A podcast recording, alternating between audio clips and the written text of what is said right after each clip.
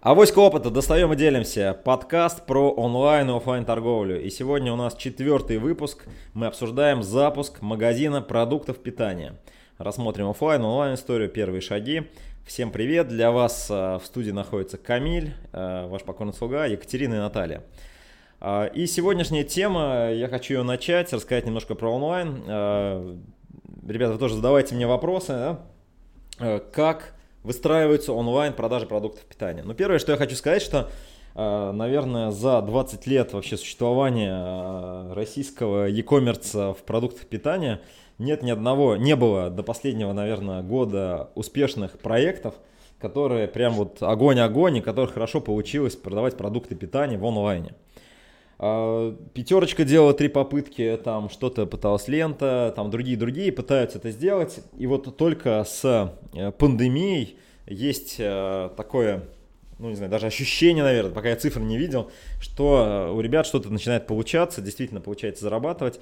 Какая причина? Причина очень простая. То есть люди пока еще привыкли покупать продукты питания э, в офлайне. И вот пандемия, которая случилась, о которой мы тоже говорили в наших эфирах, э, она поменяла опыт. То есть люди уже понимают, что, слушай, ну мне не, нельзя выходить, но мне хочется кушать, я хочу что-то выбирать, и он заказывает, э, соответственно, продукты питания через интернет. Актив, активизировались все игроки в этом секторе, ну, возможно, вы знаете, там Сбермаркет, да, открылся, Сбербанк начал этим заниматься, там другие игроки. И достаточно хорошие результаты показали. Я смотрел отчетность, там, э, там миллиардные выручки. Конечно, продуктовый ритейл это для них небольшая сумма, но тем не менее это показатель для электронной коммерции. Поэтому, если вы задумались продавать продукты питания, то э, это действительно востребовано. Вот, с одной стороны, с другой стороны, эта история, если вы не отличаетесь, да, если вы не позиционируете определенным образом на свою целевую аудиторию, то, конечно же, конкуренция с большими ребятами здесь очень сложная. Я могу сказать кейс, э, как нам пришел клиент, клиент э, региональный, то есть он э, работает в регионе и он продает продукты питания по доставке. То есть они начинали там, ну, что-то с какого-то конструктора страниц, что-то развернули, быстро поняли, что им нужно более профессиональное решение, они пошли уже к нам. И э, мы буквально за две недели развернули. То есть первое, что вы можете развернуть действительно все быстро, онлайн продажу, вот, все быстро у них заработало. Дальше они уперлись в то, что они купили рекламу, они там, там, там, и поняли, что э, ну, люди, то есть тот рынок, который был в, есть в онлайне, который хочет заказывать, но на самом деле пока не такой большой.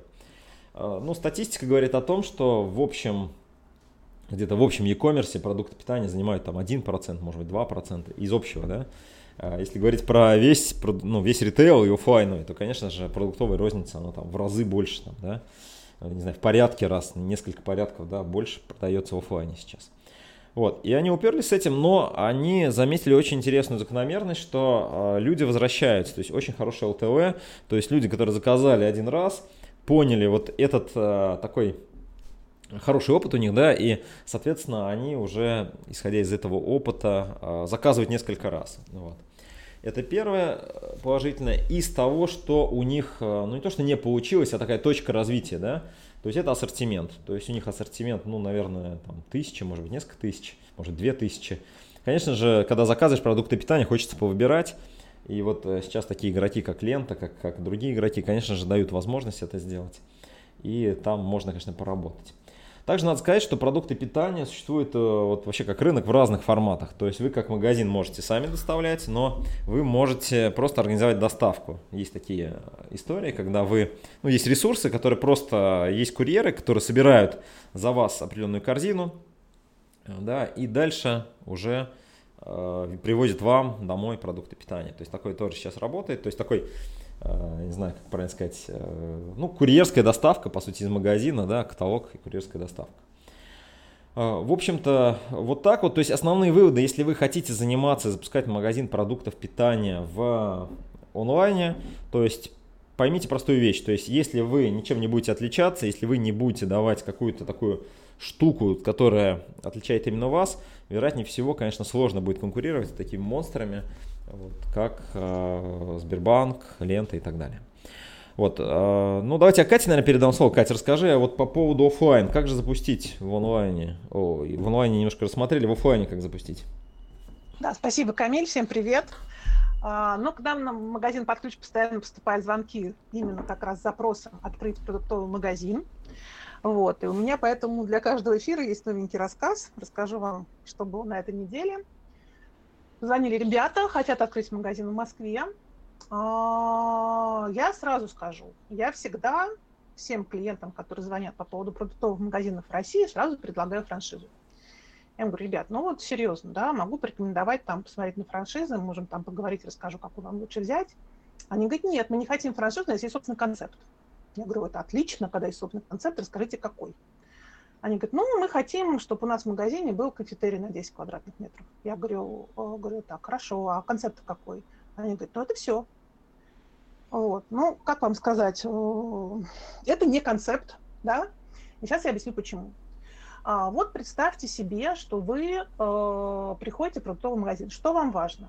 Вот почему вы приходите в один магазин, а не в другой магазин? Ну, прежде всего, естественно, это ассортимент ассортимент, э, каким образом, там, насколько он широкий, насколько он глубокий в определенных категориях, да, э, насколько он уникальный, то есть у вас вполне возможно есть какие-то свежие продукты, которые вы приготавливаете у себя в магазине, или у вас есть кулинария, например, да, особенная, или у вас есть, собственно, торговые марки, как, например, Вкусвилл очень сильно отличается тем, что у него есть много, собственно, торговых марок, и, в принципе, крупные сетки многие разрабатывают ассортимент, собственно, торговых марок а, там, пахнет ли у вас свежевыпеченным хлебом или нет, да, есть ли у вас смузи или нет, есть ли у вас на свежевыжатые соки, да, то есть, в принципе, конечно, кафетерия – это круто, но это далеко не то, ради чего входит в магазин. Если вы хотите просто поесть, вы пойдете не в магазин, а в кафе или в ресторан, или куда-то еще, какую-то точку общепита, да. Вот, поэтому прежде всего, конечно, когда мы говорим о концепте, мы говорим об ассортименте. А для того, чтобы понять, какой у вас ассортимент, нужно сделать очень-очень-очень много работы. Какой? Ну, смотрите, Прежде всего, это анализ э, ситуации, анализ вашего location а. Кто у вас есть вокруг из конкурентов, и какие люди у вас живут, из потребителей, да, или живут ли, или будет бизнес-центры, возможно, какие-то, либо вообще никто не живет, вы находитесь на отшибе, да, открываете там в каком-то моле. Вот вам нужно понимать вашу, э, ваш поток, конечно же, это называется целевая аудитория, но для розницы целевая аудитория не совсем, ну, конечно, там можно применить это, название, это понятие, это термин, но по сути своей все-таки это не совсем целевая аудитория, это целевые аудитории, потому что магазин физически находится в одном месте, и мимо него ходят разные люди. Да? Вам нужно понять, для кого вы это делаете. А, какие э, типы покупки эти люди совершают.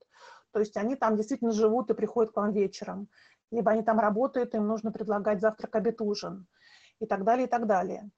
А, а, тогда, тогда вот вы, когда вы понимаете, кто мимо вас ходит, и какие концепты, какие магазины находятся вокруг вас, вы уже можете продумать что-то более интересное. Естественно, можно говорить о том, что вообще будете, допустим, работать на конкуренцию во всей Москве, например, да, и выберите какую-то очень сильно нишевую концепцию. Прям вот э, узкоспециализированную, нишевую, и так, вот таких продуктов, как у вас, не будет просто ни в одном другом магазине. Это тоже возможная история, об этом тоже можно подумать. Ну, в общем, как вы поняли, мы начинаем с ассортимента, который подходит определенной целевой аудитории. Это начало концепта. А, после этого вы должны понимать, э, соответственно, как бы брендинг, да, каким образом вы будете выделяться визуально и по, по смыслу от ваших конкурентов. Да? И как вы будете выглядеть. Причем это не только вывеска, это в том числе и фирменный стиль, который у вас во внутреннем помещении присутствует. Это навигация внутри магазина, это планирование внутри магазина, это определение сервисов, которые у вас будут в магазине. Очень-очень много чего сюда входит.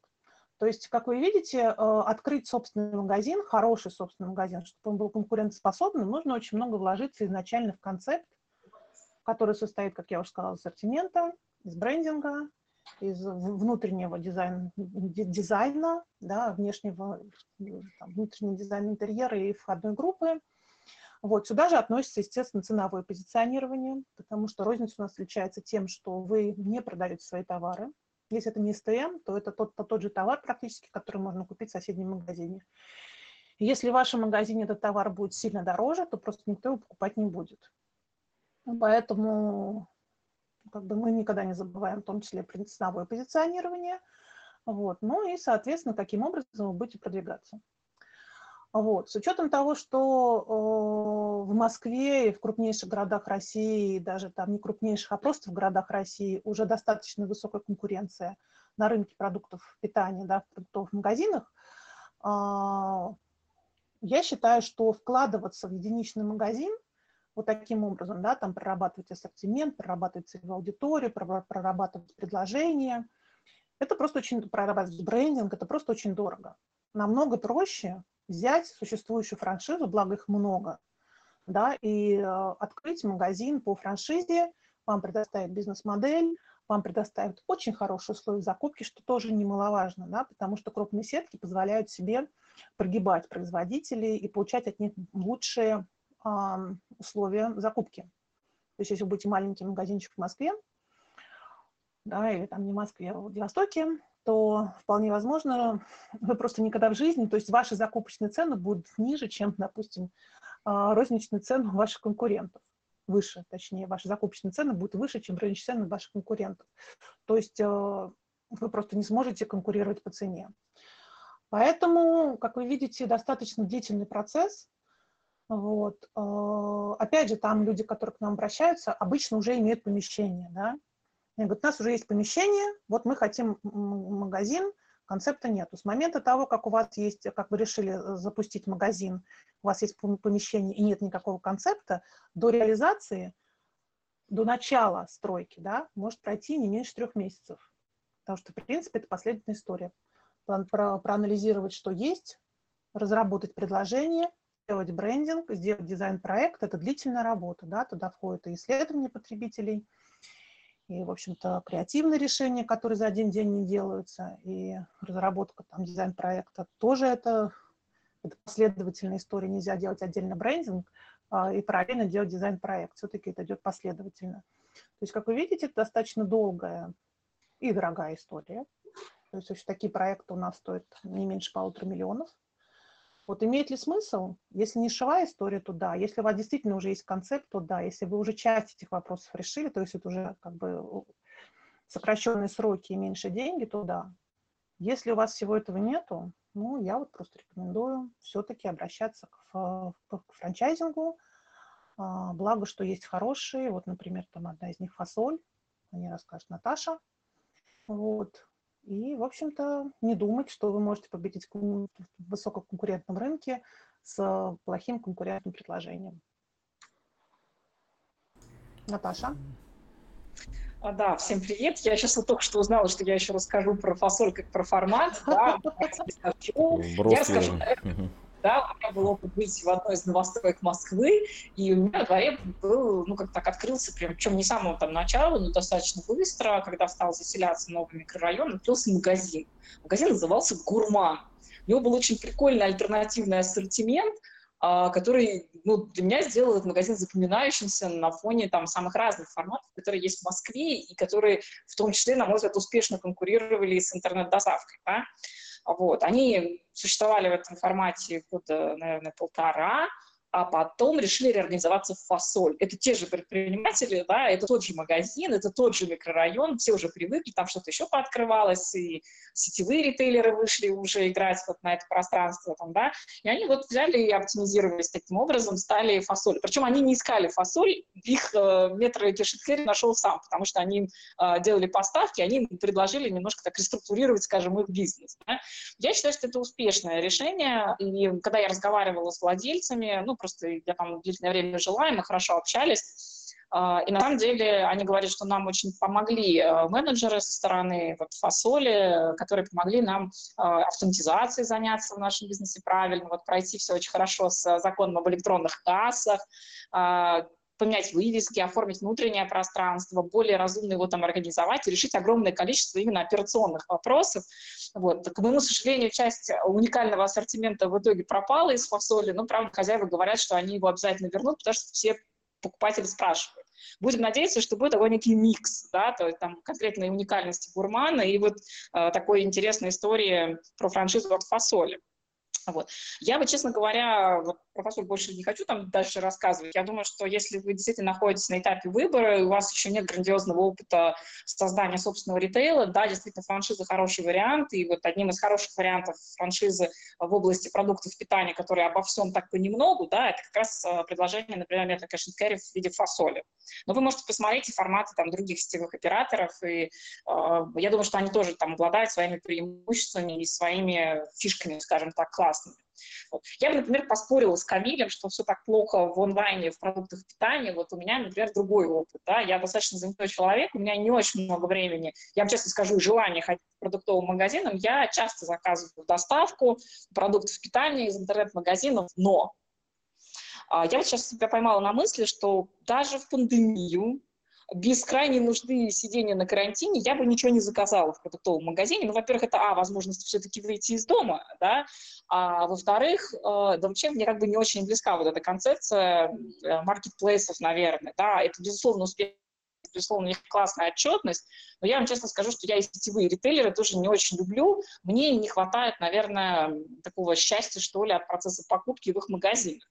Вот. Тем не менее, я, например, покупаю рыбу в магазине «Риф», покупаю ее давно. Мне очень нравится, что они привозят ее в специальном холодильнике до дома с доставкой. Всегда все такое очень классное. И я, честно говоря, поняла, что да, классный ассортимент, и Екатерина совершенно права, обращаю ваше внимание на то, что нужно прорабатывать, конечно, и ассортиментную матрицу, и продуктовые предложения, и категории. Вот. Но у Риф тоже там много всякого разного, покупаю я далеко не все, а именно то, что нравится там мне и моей семье, с доставкой на дом, и мне нравится, как они это фасуют. Это невероятно удобно. Ты пришел, получил пакет, там практически спокойно его разложил, что-то в охлажденку, что-то в заморозку, и я это не перепаковываю. А в большинстве продуктовых магазинов, если зайти в ритейле, там, купить самому и так далее, мне все равно придется перепаковывать и перефасовывать, например, половину продуктов. Да? И для меня вот этот сервис э, стал таким якорным, и я не стала искать альтернативы. То есть они действительно отслеживают качество рыбы. Да? В Москве, э, Москва хоть и порт Пятимарей, но найти здесь нормальную рыбу – грандиозная проблема. Да, ее гораздо проще там, заказать уже готовую там, из ресторана, чем из магазина даже.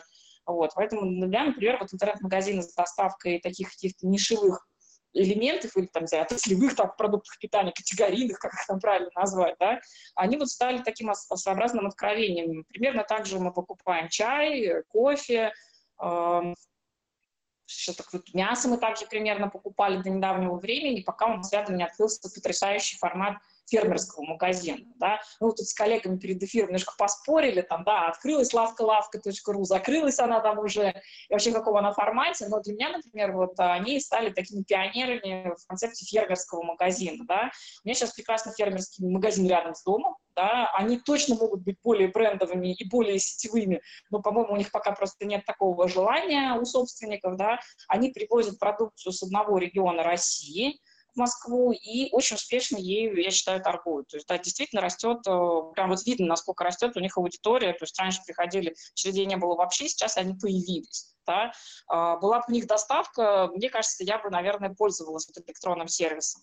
Вообще для меня, например, совершенно четко виден тренд, когда, наверное, и онлайну нужны какие-то офлайн точки причем точки, которые дарят особый потребительский опыт да, в процессе покупки. И для офлайновых магазинов, безусловно, современный мир диктует, в особенности с момента пандемии, формат доставки на дом, да, потому что это просто удобно. В особенности, когда ты покупаешь, примерно знаешь, что ты хочешь, какие категории там тебе заходят, это просто очень удобно. Я не могу сказать, что я бы никогда больше после сервиса доставки не пошла бы там очно в магазин, нет, пошла бы это точно, посмотреть что-то, попробовать, может быть, там, да, просто прийти, понять, что, может быть, я хочу что-то новое в, свою, в своей жизни, какие-то категории зайти, там, да, и так далее. И в онлайне, наверное, ну, тоже так же, да, безусловно, буду пробовать то, что появляется, мне интересно.